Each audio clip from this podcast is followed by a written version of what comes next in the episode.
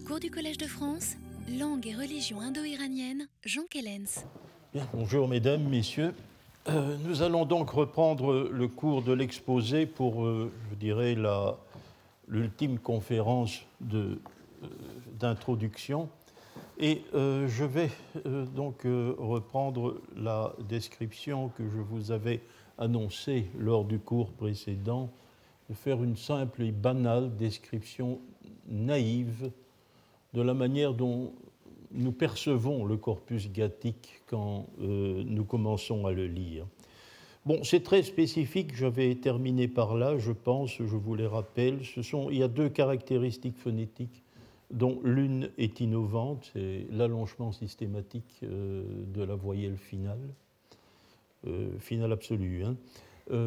L'autre caractéristique est au contraire conservatrice, c'est la préservation des occlusives sonores intervocaliques, alors qu'en avestique récent même, elles sont représentées par l'aspirante, tout au moins dans l'élocution moderne.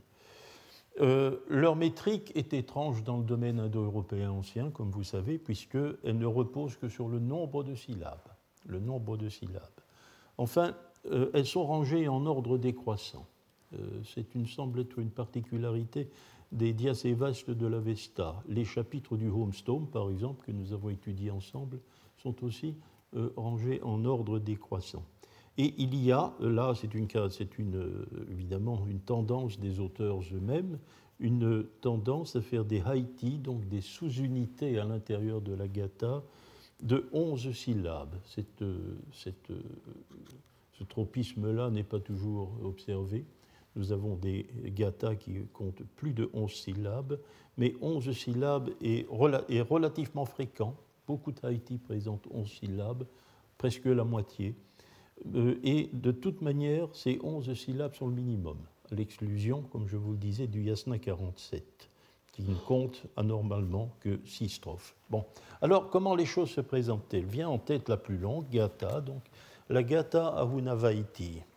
On, désigne les gathas par euh, leur premier mot. C'est une habitude des diacévastes même de l'Avesta récent de former le nom de chaque gatha sur le premier mot du texte. La première gatha est dite Ahunavaiti. Euh, je ne l'explique pas tout de suite parce que je dois d'abord faire place à une autre considération. Alors, la structure de cette gatha, c'est 100 strophes exactement 100 strophes. Euh, chaque strophe est composée de trois vers, trois vers euh, qui sont, euh, représentent 7 plus 9. Un premier hémistiche de 7 syllabes et un second hémistiche de 9 syllabes. il y a peut-être 101 strophes, car la formule introductive dite Avunavairia observe le même schéma métrique. Donc euh, la Gata Hunavaiti commence avec le Yasna 28. La formule introductive du Yasna 27-13 est une strophe à Hunavaiti, trois vers de 7 plus 9. Euh, dès lors, vous comprenez que la Hunavairia commence par le mot Ahu. Et vous pouvez observer que la première Gata euh, est désigné par le terme Ahu, littéralement, Ahunavaiti signifie l'agata qui possède le mot Ahu. Hein, le mot Ahu. Il y a peut-être là un lointain souvenir qu'en réalité, cette formule introductive faisait partie de la première gata, était la première strophe de la première gata, comme Pirard et moi l'avons d'ailleurs proposé. Ce n'est en rien une formule séparée, mais simplement c'est une question de, stylisation dans l'ordonnancement du, corpus. Hein. La première strophe a été extraite et mise en exergue, mise en. Ce qui peut avoir une influence pour découvrir le sens même de la gata, nous le verrons peut-être. Alors, le yasna 28, euh, nous l'avons déjà étudié ensemble lorsque nous avons discuté du problème de l'unité des gathas. Est-ce que c'est la gata? Est-ce que c'est la Haïti? Le Yasna 28 présente une particularité isolée d'ailleurs à l'intérieur du corpus gathique. C'est un genre qui ne figure nulle part ailleurs et qui est défini par la Gatha lui-même. Le Yasna 28 est un yana. un yana, c'est-à-dire un texte où l'on formule une demande. On formule une demande adressée aux divinités. Euh, nous verrons ça plus clairement lorsque je prendrai l'exemple de la première strophe pour vous définir les problèmes que nous rencontrons lorsque nous travaillons sur les gathas. Euh, le Yasna 29 est un texte dont on a beaucoup parlé parce que c'est le texte de base euh, sur lequel l'on a réfléchi pour se demander si l'immolation animale était effectivement pratiquée ou ne l'était pas. Faut-il voir dans ce texte une, condamnation du sacrifice sanglant, de l'immolation animale, ou faut-il y voir le contraire? Ben, Le texte de réglementation de l'immolation animale. Euh, nous comprenons assez mal les gathas pour ne pas savoir cela. Et nous aurons peut-être l'occasion de voir cela ensemble. La particularité du Yasna 29, c'est que c'est un texte dialogué. C'est un texte dialogué. Plusieurs personnes conversent, se posent des questions, donnent des réponses. Euh, c'est un genre, l'hymne dialogué, que nous connaissons bien dans le Rig Veda. Et dans le Rig Veda, comme dans l'Yasna 29, la question à laquelle nous nous heurtons est très exactement la même. C'est qu'en lisant le texte, on ne voit pas très bien qui parle à qui. Quand, la parole change-t-elle? Ben, Quand est-ce un nouvel interlocuteur qui prend la parole Qui répond? Ce sont des choses qui sont parfois claires, parfois pas. Euh, donc, euh, cet hymne dialogué, on l'a appelé plainte de l'âme du bœuf. Mais je reviendrai sur le beau bœuf tantôt. La plainte de l'âme de la vache, je préférais le dire comme cela. Le Yasna 30 commence par un long, une longue section, six strophes, jusqu'à la strophe 6. Il y a onze strophes dans chacune de ces trois, Haïti d'ailleurs. Et c'est une strophe qui est consacrée à une force mentale sur laquelle je vais revenir et qui est le Mainyu. Le Mainyu, ce que l'on traduit en général par esprit. Hein. C'est une traduction. Le Mainyu est en fait un mouvement de pensée. C'est un mouvement actif de la pensée. Prenez-le comme cela. Je ne vous donne pas un seul mot de traduction parce que, bon, il faudra envisager les choses. Or, pendant six strophes, on se trouve devant une sorte de dissertation sur le Mainyu. Or, jusque-là, tout va bien. Euh, nous suivons plus ou moins le mouvement du texte. Il semble que le Yasna 28.1 a dressé le programme de tout cela, parce qu'il a prononcé tous les mots dont il va être question.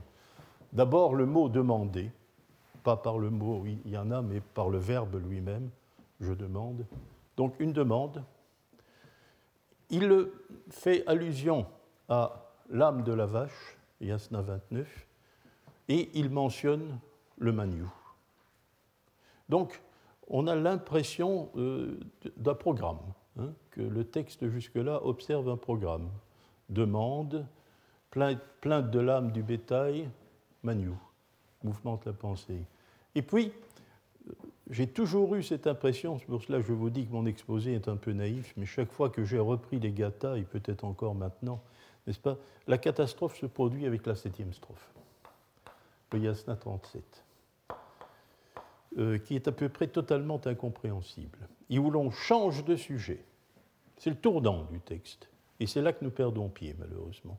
On ne voit plus très bien vers quoi on se dirige.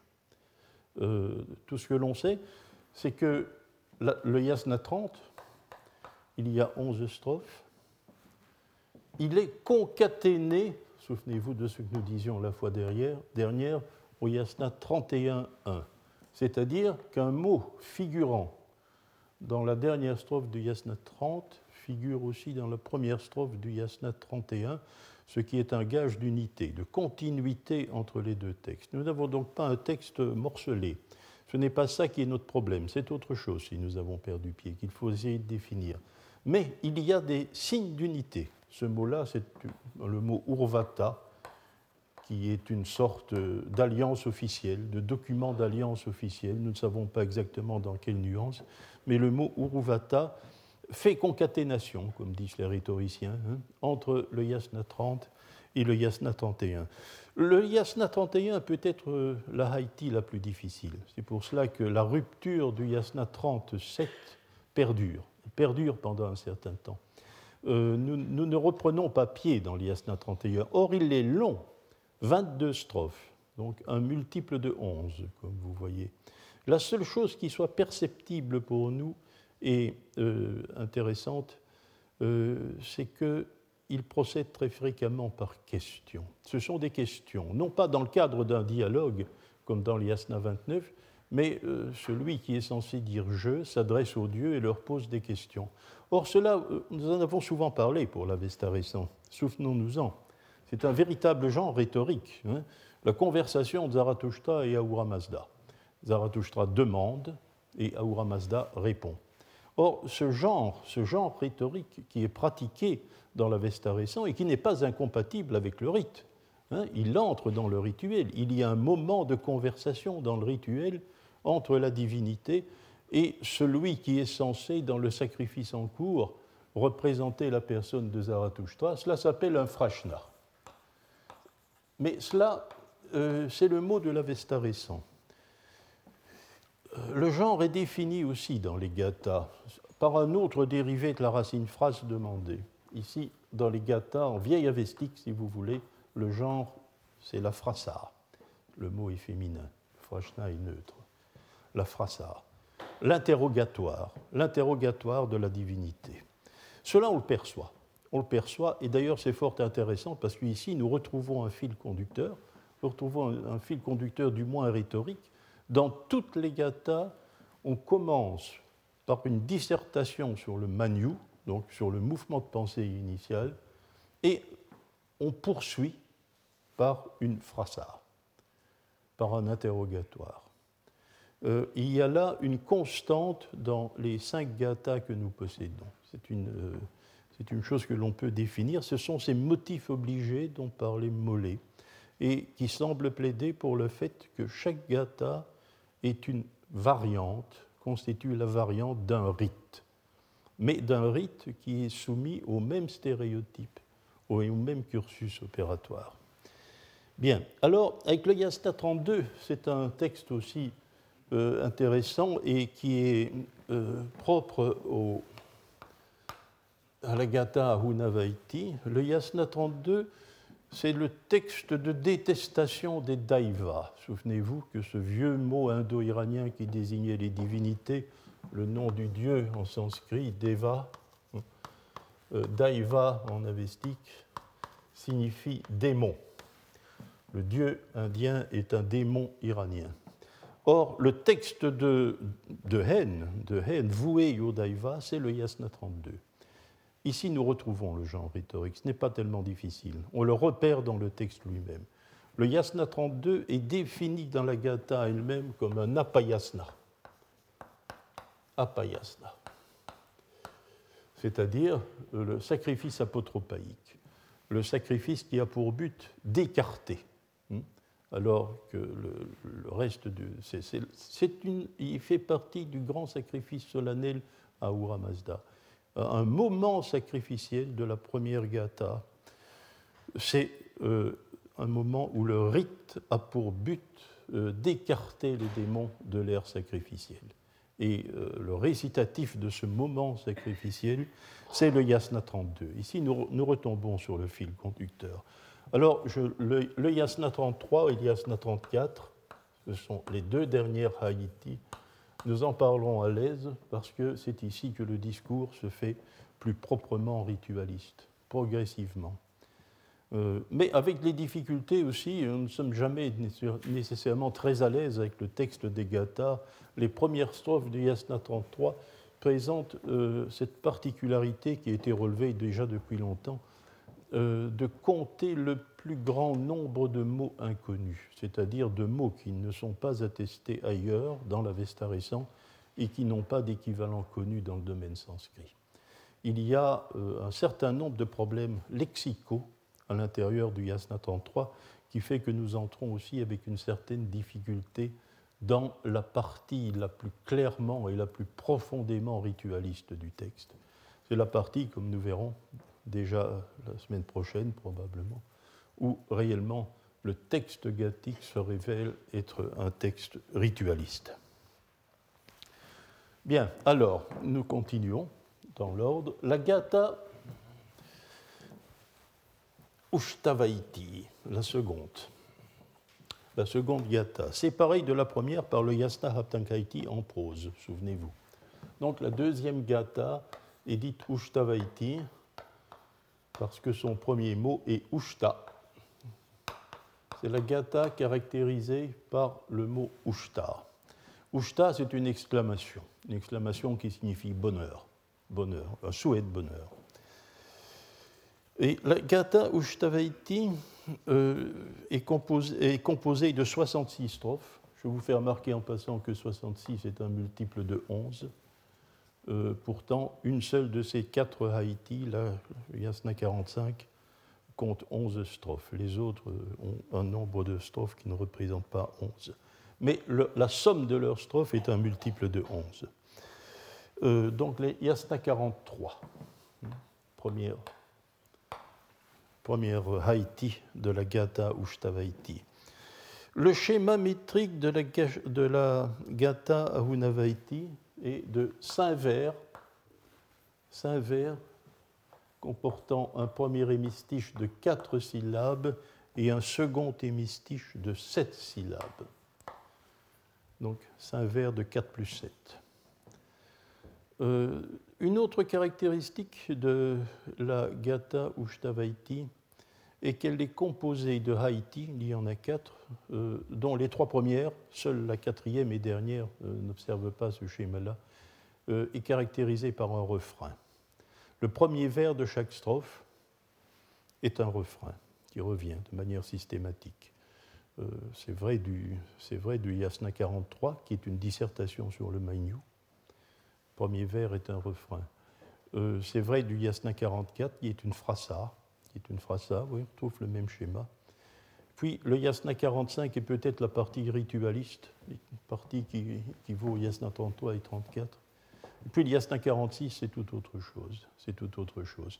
Le, texte là-bas ne laisse pas voir clairement sa propre structure. Euh, je vous dirais simplement en passant, aussi toujours très naïvement, avec candeur pour quand même préparer le terrain de ce que nous allons faire, c'est qu'il ne me il ne me paraît pas invraisemblable, mais je n'en ai pas d'épreuve directe que cette gata-là soit composite, que ce ne soit pas un texte homogène, mais que ce soit un texte un peu coupé-collé, hein, un peu coupé-collé, en version orale, bien entendu. Hein. sur cette, peut-être, mais nous, verrons que c'est un texte qui a des particularités. Alors, la Gata Spenta Mainyu commence au Yasna 47 avec la courte Haïti 47 de six strophes. Euh, le schéma métrique, euh, ah, oui, euh, le, schéma métrique est, excusez-moi, 41 strophes au total pour la gata dite Spenta Mainyu, parce que le mot Mainyu avec l'adjectif spenta, donc l'esprit bénéfique. Euh, ce sont les deux premiers mots de la première Haïti. Deux premiers mots. Donc, euh, oui, le mot Manu figure au tableau, c'est le premier mot de la Haïti. Donc c'est clair, c'est le, début usuel de chaque gata. Le Yasna 46 est peut-être très court, mais c'est la dissertation sur le Manu de euh, la gata Ushtavaiti. Alors le schéma métrique, lui, est de 4 vers au lieu de 4 plus 7.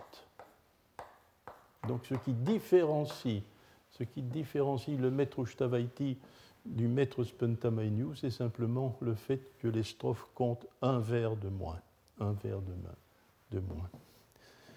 Alors, nous passons, après ces trois gathas, ou gathas que je me permets d'appeler monohatique, parce qu'elle ne comporte qu'un seul chapitre. Le Yasna 51 est dit Yasna Vuhukshatra, le bon pouvoir, ce sont ses premiers mots. Euh, il y a 22 strophes, donc 2 fois 11. Euh, le schéma métrique de la Gata Yasna 51, hein, c'est le Yasna 51, Vuhukshatra, le schéma métrique est le plus simple. Ce sera dès lors le, moins irrégulier. C'est le plus régulier que nous ayons. Il n'y a presque aucune difficulté dans cette gata du point de vue métrique. euh, les vers, il s'agit de, strophes de trois vers comportant deux hémistiches de 7. Donc 3 fois 7 plus 7. C'est euh, le mètre le plus régulier que nous ayons, le plus simple aussi. Ce n'est pas ce qui la rend la plus facile à comprendre, ce n'est pas cela. Mais de toute façon, euh, nous avons un, ensemble très court, 22 strophes de ce, domaine. Il est très clair qu'ici, nous n'avons plus un, cursus rituel aussi complexe que nous avions dans la Vunavaiti, euh, qu'il s'agit d'un texte condensé, et je dirais peut-être tronqué pour cela. Peut-être que l'on a extrait quelques strophes d'un ensemble qui était beaucoup plus vaste euh, pour satisfaire euh, au but évident du, rituel de la l'avestarisant, du yasna de la l'avestarisant. C'est possible. Ce sont des choses qu'il nous faudrait vérifier aussi, mais ce sont des impressions que l'on peut avoir. Et de toute manière, de toute manière, il est clair que pour les diacévastes de la l'avestarisant qui ont installé ce corpus gathique au cœur du yasna, euh, le, yasna 51, le gata vuhukshatra, euh, s'articule pour le sens avec euh, la gata suivante, qui est elle aussi monohatique, mais qui, survient après une intercalation en récent. C'est le yasna 53, défini par ces premiers mots qui sont va, hish, to, yishti. Donc il y a une inverbation du superlatif de l'adjectif bon, le meilleur, et alors ishti, va ishto ishti, ce mot ishti qui signifie soit le désir, soit l'acte sacrificiel. Les deux possibilités sont défendables. Ce sont les premiers mots de, ce sont les premiers mots de cette gata. Alors elle, cette gata-là, elle est particulièrement complexe. On l'articule conceptuellement avec le Yasna 51, pourtant elle en est très différente. Elle en est très différente parce qu'elle a un schéma métrique extrêmement complexe. Elle est courte, neuf strophes, mais il faut peut-être en ajouter une avec le Yasna 54.1, qui est la formule conclusive et qui, de même que l'Ahuna, que le Yasna 27.13 répondait au même, au même schéma métrique que la première Gata, la formule conclusive obéit au même schéma métrique que la dernière gata, ce qui m'invite évidemment à penser que c'est la dernière strophe en réalité de cette gata-là, mais qui, pour des besoins d'ornementation du corpus ou de la récitation sacrificielle, est mise en point d'orgue. Est mise en point d'orgue. Euh, donc, peut-être dix strophes si on compte la formule conclusive. Or, le schéma métrique, le voici, il est très complexe, viennent d'abord deux vers de 7 plus 5 et qui sont suivis de deux autres vers de 7 plus 7 plus 5. Donc un schéma métrique assez compliqué.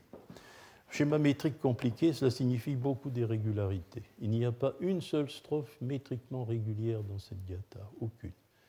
Et euh, l'une des strophes est tellement massivement irrégulière qu'on a l'impression qu'il y a une lacune et que l'on a imbriqué l'une dans l'autre bah, le début d'une strophe et la fin d'une autre. Donc peut-être nous manque-t-il une portion du texte. Il y a peut-être là euh, un accident. Nous n'en savons rien, bien entendu, mais peut-être y a-t-il une destruction textuelle pour des raisons que nous ignorons, euh, qui font que ce texte est aussi court d'ailleurs, peut-être, peut-être, c'est aussi euh, l'impression qu'on peut avoir. Alors ce texte présente une particularité étrange que l'on a bien entendu tenté de résoudre par la simplicité en y voyant une cérémonie de mariage. Mais particularité, c'est que dans le catalogue des noms propres, il y a un catalogue des noms propres dans chaque gata, même dans celle-ci, si courte soit-elle, il y a une femme. C'est la seule. C'est la seule gata où une femme fait partie du groupe humain dont les noms sont énumérés. Cette femme est d'ailleurs définie comme la euh, plus jeune fille de Zarathustra.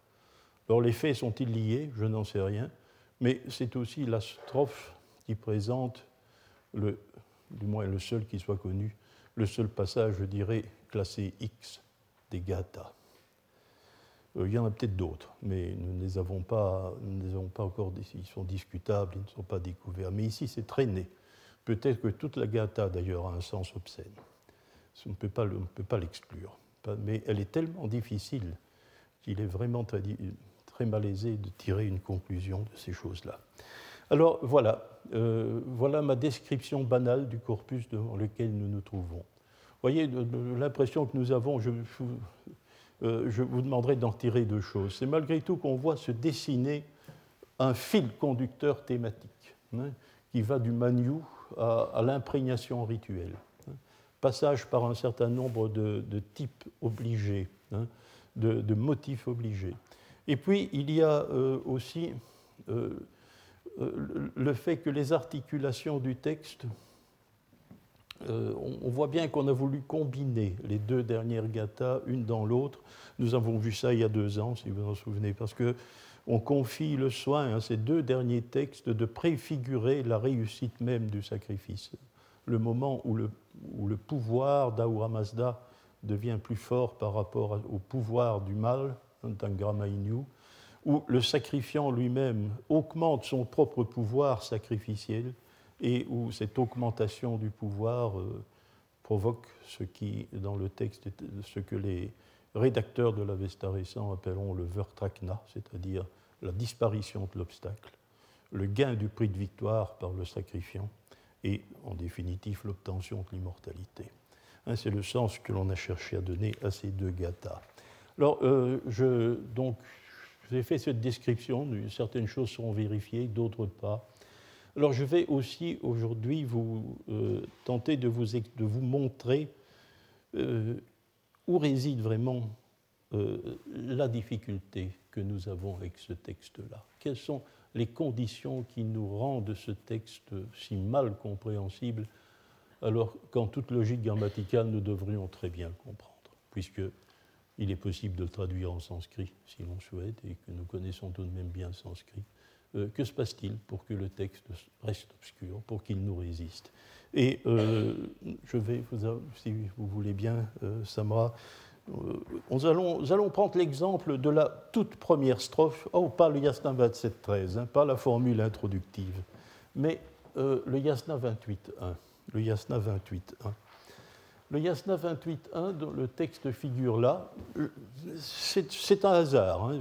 J'ai pris la première strophe non pas parce qu'elle est la première, mais parce que justement elle offre euh, un, échantillonnage euh, extrêmement intéressant des difficultés usuelles que nous avons. Alors, s'il vous plaît, euh, laissez-vous, si j'ose dire, prendre par la main et revenir au temps de l'école primaire. Hein. et nous allons faire ce que vous n'avez peut-être plus fait depuis là, mais de l'analyse grammaticale simplement. on va commencer par l'analyse logique d'ailleurs. Euh, quelle est la structure syntaxique de la strophe Ça, on la connaît depuis longtemps. On la connaît depuis longtemps. Dès Bartholomé, les choses sont acquises. Nous avons les deux premiers vers.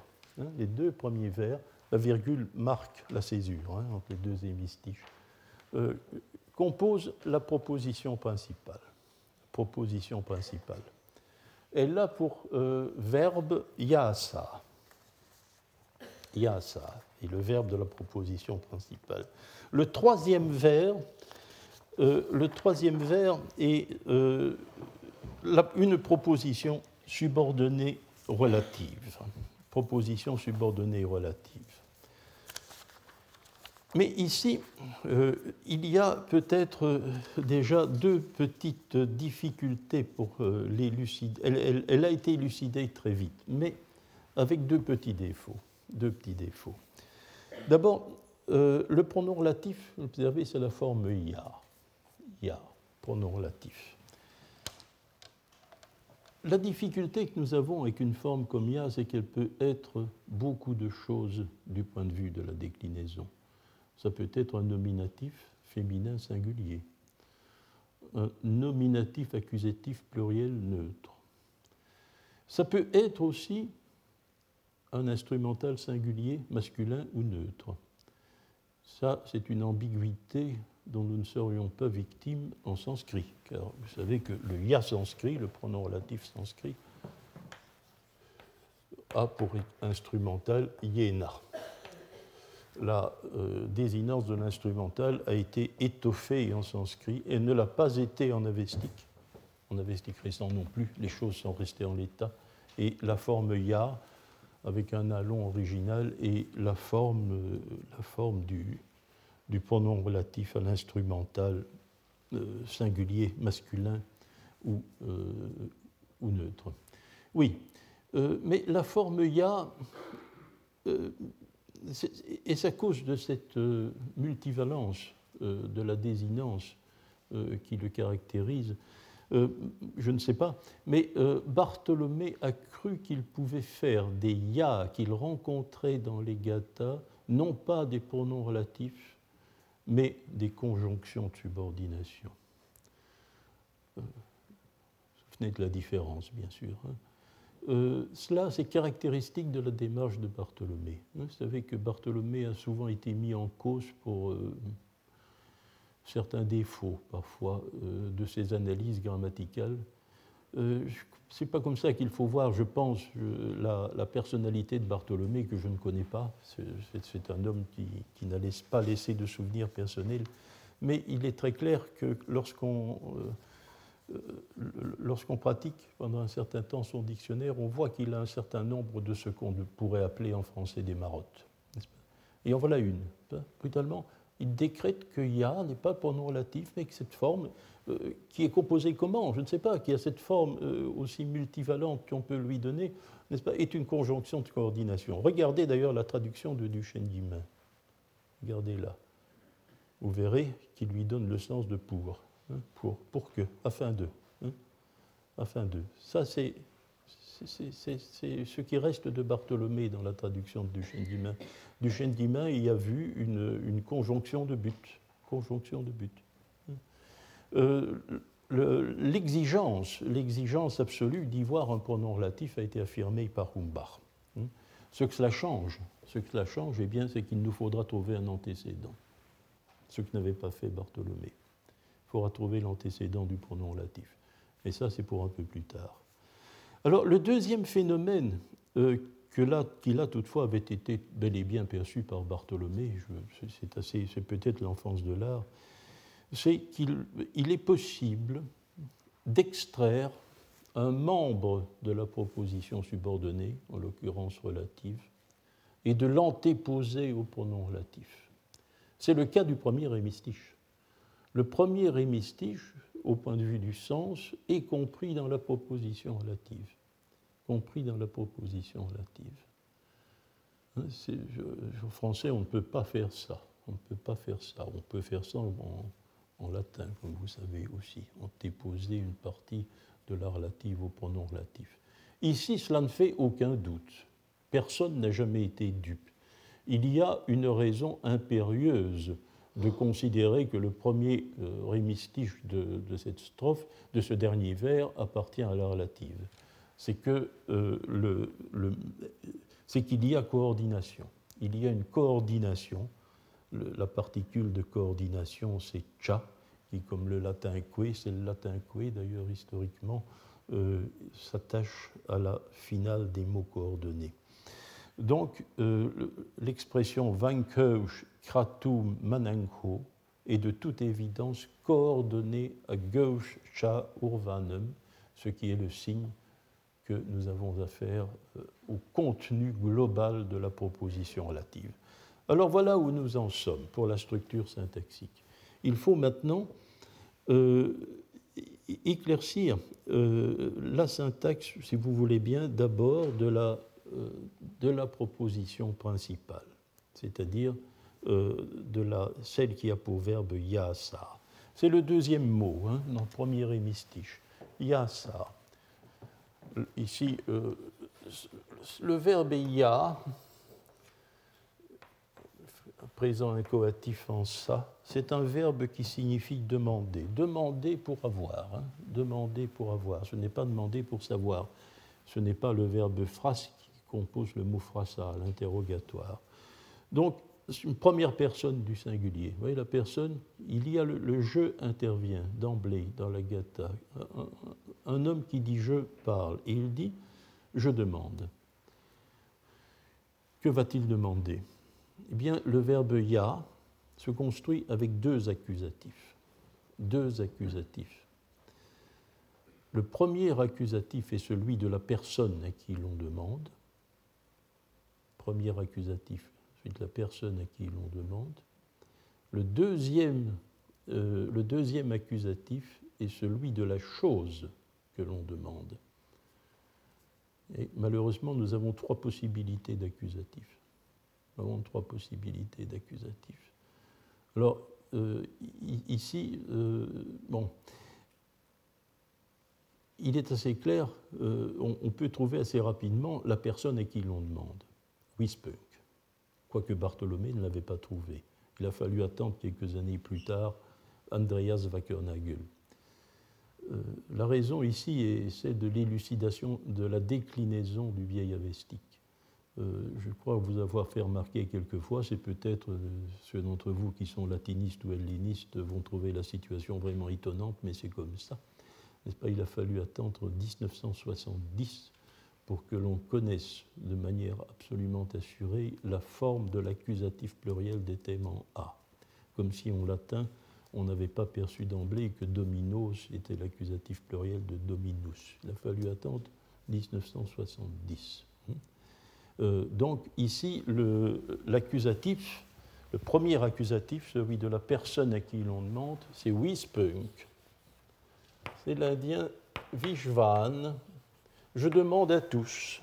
Je demande à tous. Voilà un tous pluriel, n'est-ce pas? Un tous pluriel qui constitue les personnes sollicitées, le corps des personnes sollicitées. Le problème va survenir avec la chose demandée, parce qu'il y a deux candidats. Il y a Paurvim. Paurvim. Le mot Pauruya signifie premier. Nous en avons déjà parlé, je crois. Pauruya. Accusatif singulier. Premier. Paurim. Le second candidat, c'est Shiautana. Shiautana, le nom de l'acte, dernier mot du deuxième vers. Le choix est difficile. Le choix est difficile.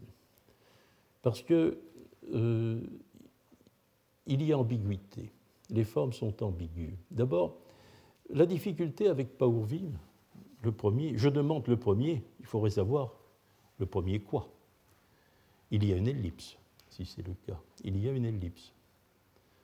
Alors, il est très tentant, il est très tentant euh, pour, euh, pour, éviter cette ellipse gênante et qui est très difficile à combler, hein, euh, il est très tentant de considérer qu'il s'agit d'un accusatif adverbial et qu'il faille comprendre je demande d'abord. Je demande d'abord. Si nous comprenons comme cela, avec, en, accordant un sens adverbial à pauvim, il va de soi que la solution que nous allons devoir retenir, c'est nous demandons les shiautana. Nous demandons les actes. Je demande, pardon, pardon c'est singulier. Je demande les actes. Il s'agirait de notre dernier, euh, notre, euh, le dernier mot de, la proposition principale, Shiautana, serait la chose que l'on demande. Si vous envisagez, si vous observez les traductions de Duchesne Dimain et puis encore celle de Humbach, oui, naturellement, elle, est datée, je crois, de 94, c'est cela mais ça représente une traduction qui a été mise au point 1959. Hein. Euh, ben c'est la, solution retenue, c'est la solution retenue. Mais elle ne va pas de soi. Elle ne va pas de soi parce que, d'abord, l'ellipse est systématique dans le texte gathique. Euh, ce ne serait pas la seule fois que l'adjectif premier, parouya, comme d'ailleurs bon et ses degrés, c'est aussi très usuel avec eux. Ce sont les deux adjectifs bons, premiers, hein, euh, avec lesquels on manipule de manière extrêmement euh, fréquente l'ellipse. Pour dire quoi, bien sûr C'est la question que nous devons nous poser. Dès lors, l'ellipse n'est pas un argument pour ne pas faire de Paurvim le bon accusatif, hein, l'accusatif de la chose demandée. Nous pouvons euh, supposer que la chose demandée, c'est quelque chose qui a la caractéristique d'être premier, mais nous ne savons pas ce qui est dit. Vous vous apercevrez que dans la traduction Pirar, Kellen Spirar, euh, nous avons pensé qu'il s'agissait du mantra. Oubliez ça, c'est une tentative, c'est une hypothèse. Hein. Je ne la reproduirai plus aujourd'hui, je, vous accorde que je n'y pense pas. cette façon de, restituer le mot qui a, qui dans l'ellipse n'est certainement pas, certainement pas la solution. Nous avions nos raisons, hein, nous avions des arguments, bien sûr. Ce n'est pas, ce pas arbitraire, ce n'est pas, ce, n'est pas une lubie. Mais enfin, euh, je préfère vous donner honnêtement une traduction où je mets des parenthèses et trois petits points. Nous savons qu'il y a là un problème à résoudre. Hein. Alors, pourquoi? Mais il y a un argument fort, grammaticalement, celui-là. Et c'est là-dessus, justement, lorsque nous avons voulu euh, faire une syntaxe du vieil avestique, Pirard et moi, nous avons tenté de dégager ces mécanismes-là. C'est que la place du génitif singulier n'est pas arbitraire. Or, il y a un génitif singulier dans euh, le deuxième vers. C'est le maniou dont nous avons parlé. Maniou, c'est le génitif singulier de maniou. Et spenta, gata spenta maniou, hein, ce, cet adjectif, euh, la caractéristique de l'esprit, l'esprit bienfaisant, est aussi le génitif singulier. Eh bien, il est encerclant. Remarquez, remarquez-le. Nous avons là un nom et l'adjectif qui le définit. Hmm? Or, le nom est placé devant Pauvim, l'adjectif est passé derrière eh bien, cette position est typiquement celle euh, du génitif par rapport au mot qu'il détermine. Par rapport au mot qu'il détermine. Le génitif, en d'autres termes, le génitif du nom de Spentamainu, comme il est distribué autour du mot Pauruya, hein, euh, dénonce euh, le caractère finalement nominal de Pauruya et dénonce véritablement Paurvim comme l'accusatif que nous cherchons. Cela, c'était notre argument. Euh, vous voyez aussi que combien dans l'interprétation du texte, nous avons toujours essayé euh, euh, de dégager des règles de syntaxe qui nous permettaient de sortir de certaines ambiguïtés. Hein. dès lors, Shiautana, si Shiautana n'est pas le second accusatif, il nous reste à le prendre selon la seconde possibilité morphologique pour un instrumental, singulier, instrumental singulier du nom de l'acte. Il y a dans cette strophe trois instrumentaux. Trois instrumentaux. Le premier est le premier est ne manquera, instrumental de namas, l'hommage.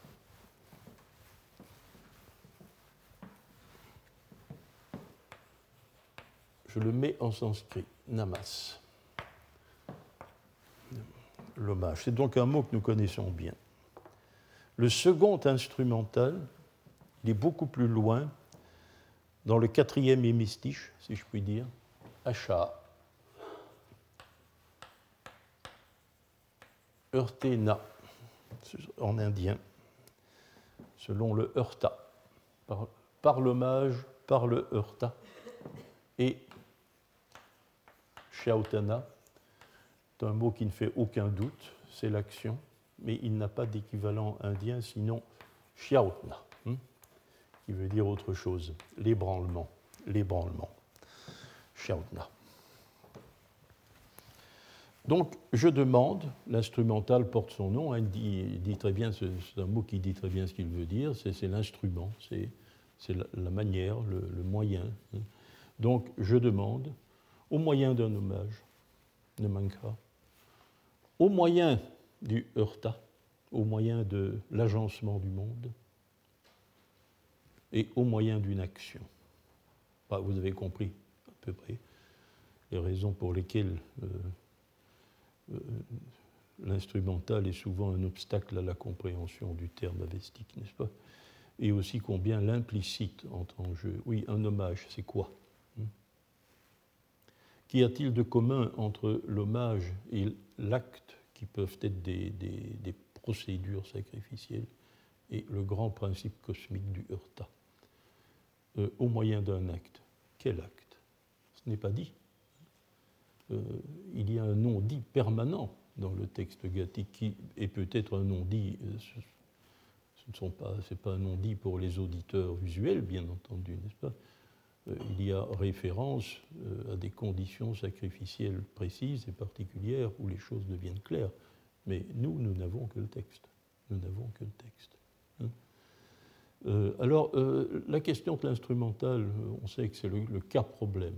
C'est le cas problème. Parce que un certain nombre de mots dans le cadre, dans le cadre des gathas, surtout la vesticrescence est autre chose, mais dans le cadre des gathas, l'instrumental est le cas de prédilection d'un certain nombre de mots qui forment une structure, n'est-ce pas? Ils forment une structure.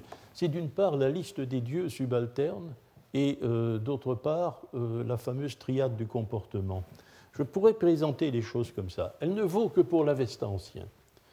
Euh, ces faits seront d'ailleurs significativement réaménagés dans l'Avesta récent. Nous avons deux principes dont l'un est un mouvement actif de la pensée et qui est le manu. Et nous avons un principe cosmique qui est l'ordre du monde, qui est le Heurta, à savoir en termes avestiques Hacha. Euh, ces deux, ce mouvement de pensée et ce schéma d'ordonnancement du monde produisent un autre type de pensée, Mana, qui par rapport à Manu est moins actif. Si Manu est un mouvement actif de la pensée, le Mana c'est un corps de pensée, hein, c'est un stock de pensée, si vous voulez le mana.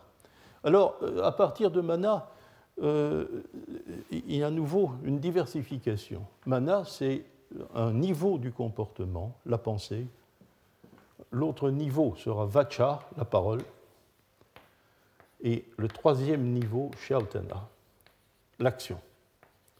Pensée, parole, action. La triade du comportement. Ces mots reviennent en permanence dans le texte. Mais aussi, Asha, Mana, et à nouveau, lors de la bifurcation, on va retrouver le corps de ceux qui seront plus tard le noyau des Ameshaspenta, c'est-à-dire les divinités subalternes. On trouvera Kshatra, le pouvoir. Kshatra, le pouvoir.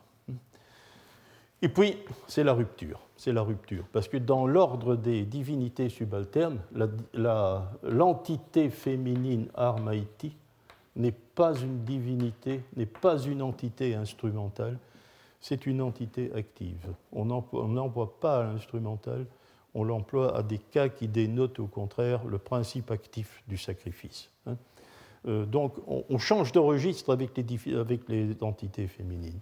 Mais cet ensemble, Manu, Asha, Mana, Kshatra, Vacha, Shautana, ce sont là euh, véritablement les mots instrumentaux. Ce sont ces mots-là qui apparaissent à l'instrumental dans notre texte, très fréquemment. Alors, comment traduire? C'est ce qui rend les traductions des gathas très difficiles d'accès, parce que le traducteur, souvent, n'a pas trouvé le. Personne ne l'a trouvé. Vous avez là euh, euh, quatre exemples de traduction, vous voyez que ça fait, ça fait problème ça fait problème. ce n'est pas une manière naturelle de s'exprimer. On ne voit pas nécessairement à quel, référent réel euh, devant lequel nous, nous, trouvons. Oui, alors, euh, bien, je voudrais euh, vous faire remarquer, donc, avec Namasa, un Namanka, au moyen de l'hommage, se construit lui aussi avec un génitif. Arya, c'est le pronom démonstratif pronom démonstratif, le premier mot. Et le génitif, le substantif au génitif est ravdra. Ravdra. C'est une euh, la racine de euh, rap, en indien rapati, en védique. Ça signifie aider. C'est un des nombreux verbes qui signifie aider. L'autre étant ou, aider, mais rap et aider. Donc, euh, ravdra, c'est l'instrument de l'aide c'est un nom d'instrument, c'est l'aide, hein, ce, qui fait que vous êtes aidé. C'est un mot abstrait, c'est un mot abstrait. Et c'est pour cela que dans l'ultime euh, traduction que je vous propose, euh, j'ai mis qu'il s'agissait d'une brachylogie, parce que c'est une sorte de brachylogie. C'est aussi quelque chose qui arrive fréquemment euh, dans le texte gathique. vous voyez que dans la traduction de 1998, nous avons montré qu'il fallait comprendre entre parenthèses, en hommage à celui qui offre le secours. Mais en réalité, littéralement, c'est en hommage au secours. En hommage au secours.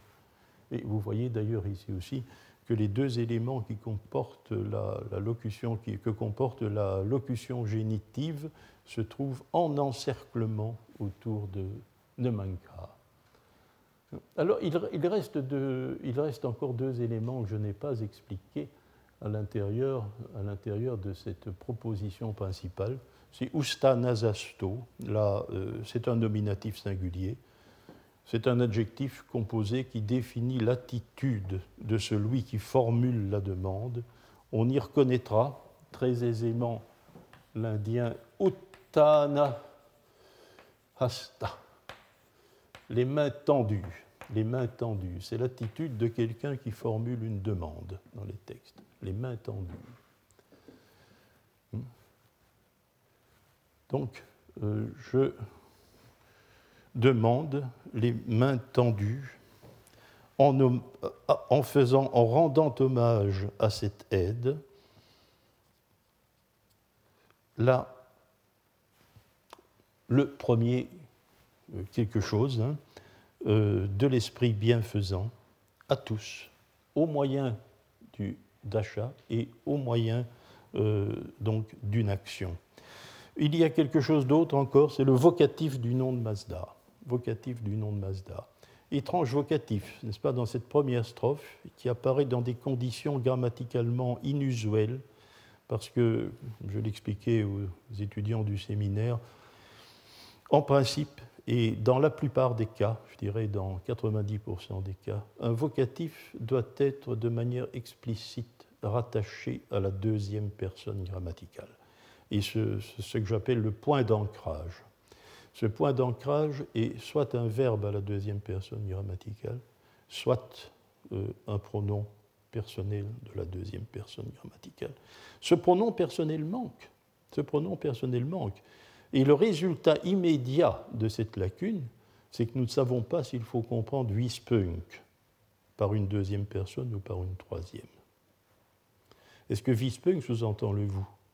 À vous tous. Je vous demande à vous tous, au Mazda. Ou bien je demande à tous, mais qui sont ces tous, à la troisième personne Au Mazda. C'est une difficulté que nous avons ici et elle est fréquente. Il y a autre chose. S'il faut comprendre vous tous, on demande cela à plusieurs personnes, à plusieurs divinités éventuellement.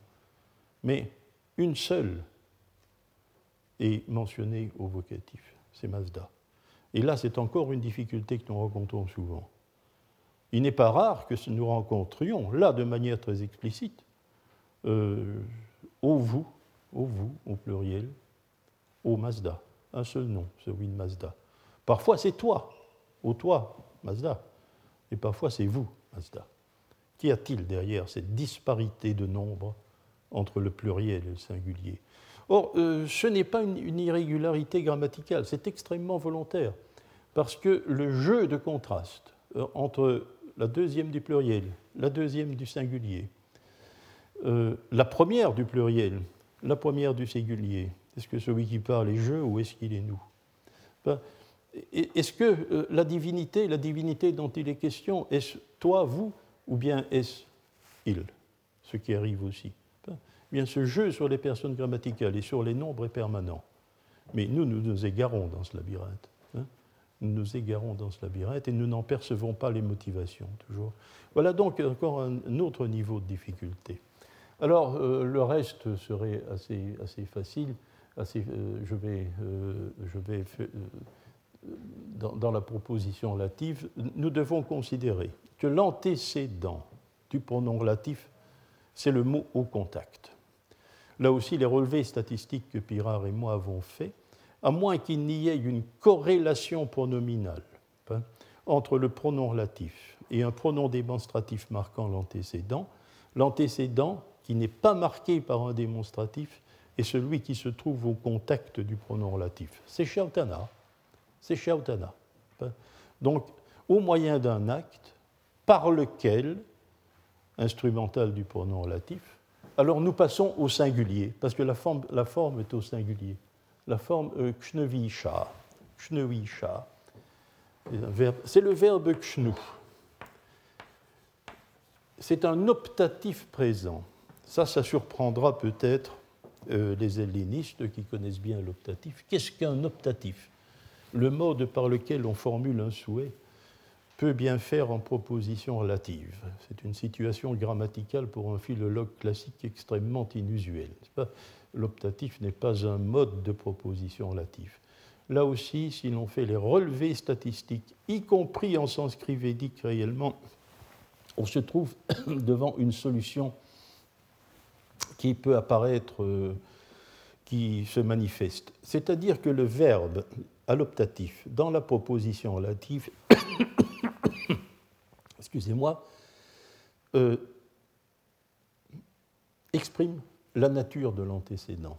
Il est dans la nature de l'acte que telle action qui se trouve dans la relative soit faite. Donc c'est un acte qui est de nature à ce que tu satisfasses. À ce que tu satisfasses, ben, euh, l'efficacité de la bonne pensée et l'âme de la vache pour ça que je pense que Humbar, c'est très méritoire d'avoir voulu rendre l'optatif Yumei hein, dans sa traduction. Mais ce n'est pas nécessaire. Ce n'est pas nécessaire. Euh, c'est la nature profonde de quelque chose qui s'exprime dans un optatif.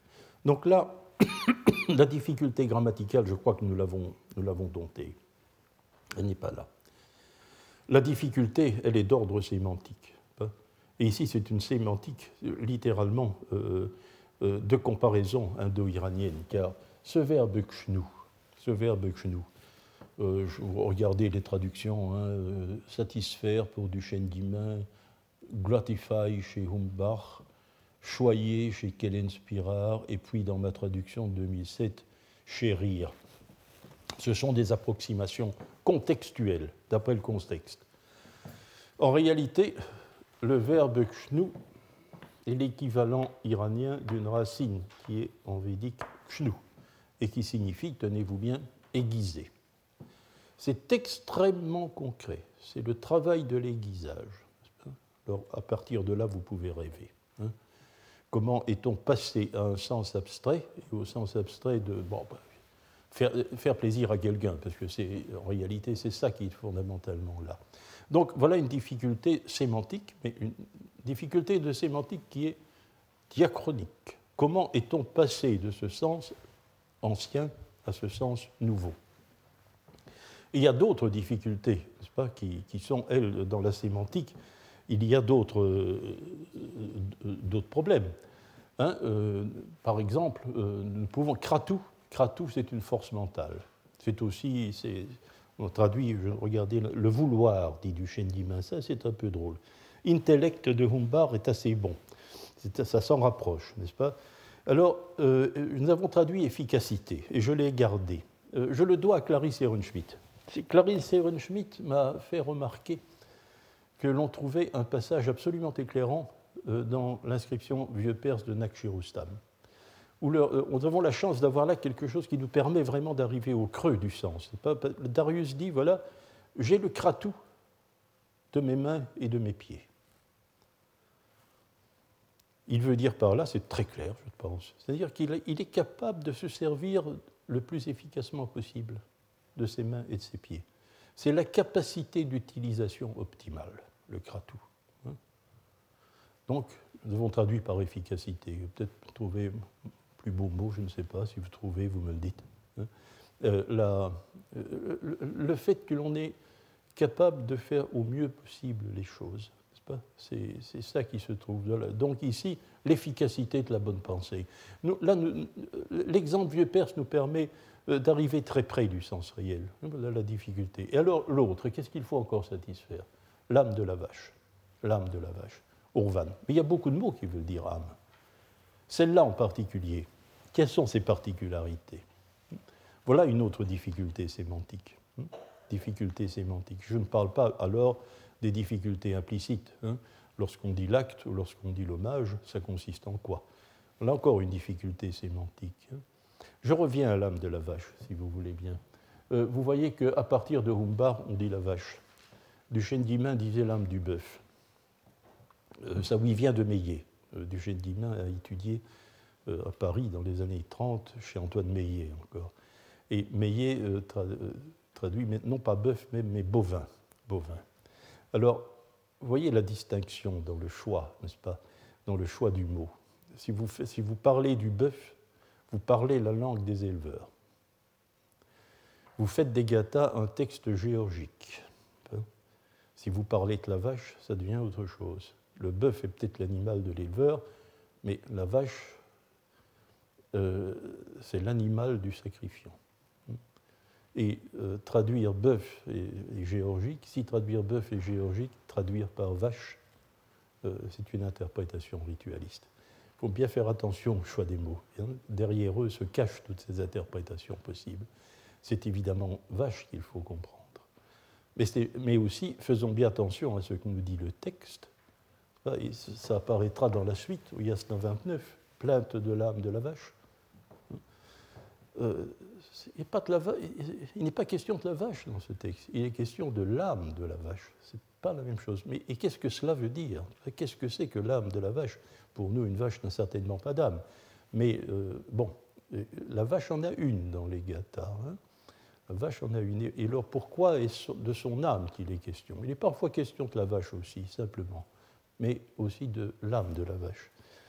Voici donc euh, les difficultés euh, que je voulais, euh, avec lesquels j'espère que vous avoir montré euh, où sont littéralement les obstacles à notre compréhension du texte, et vous faire comprendre qu'on ne peut pas choisir arbitrairement comme ça une traduction.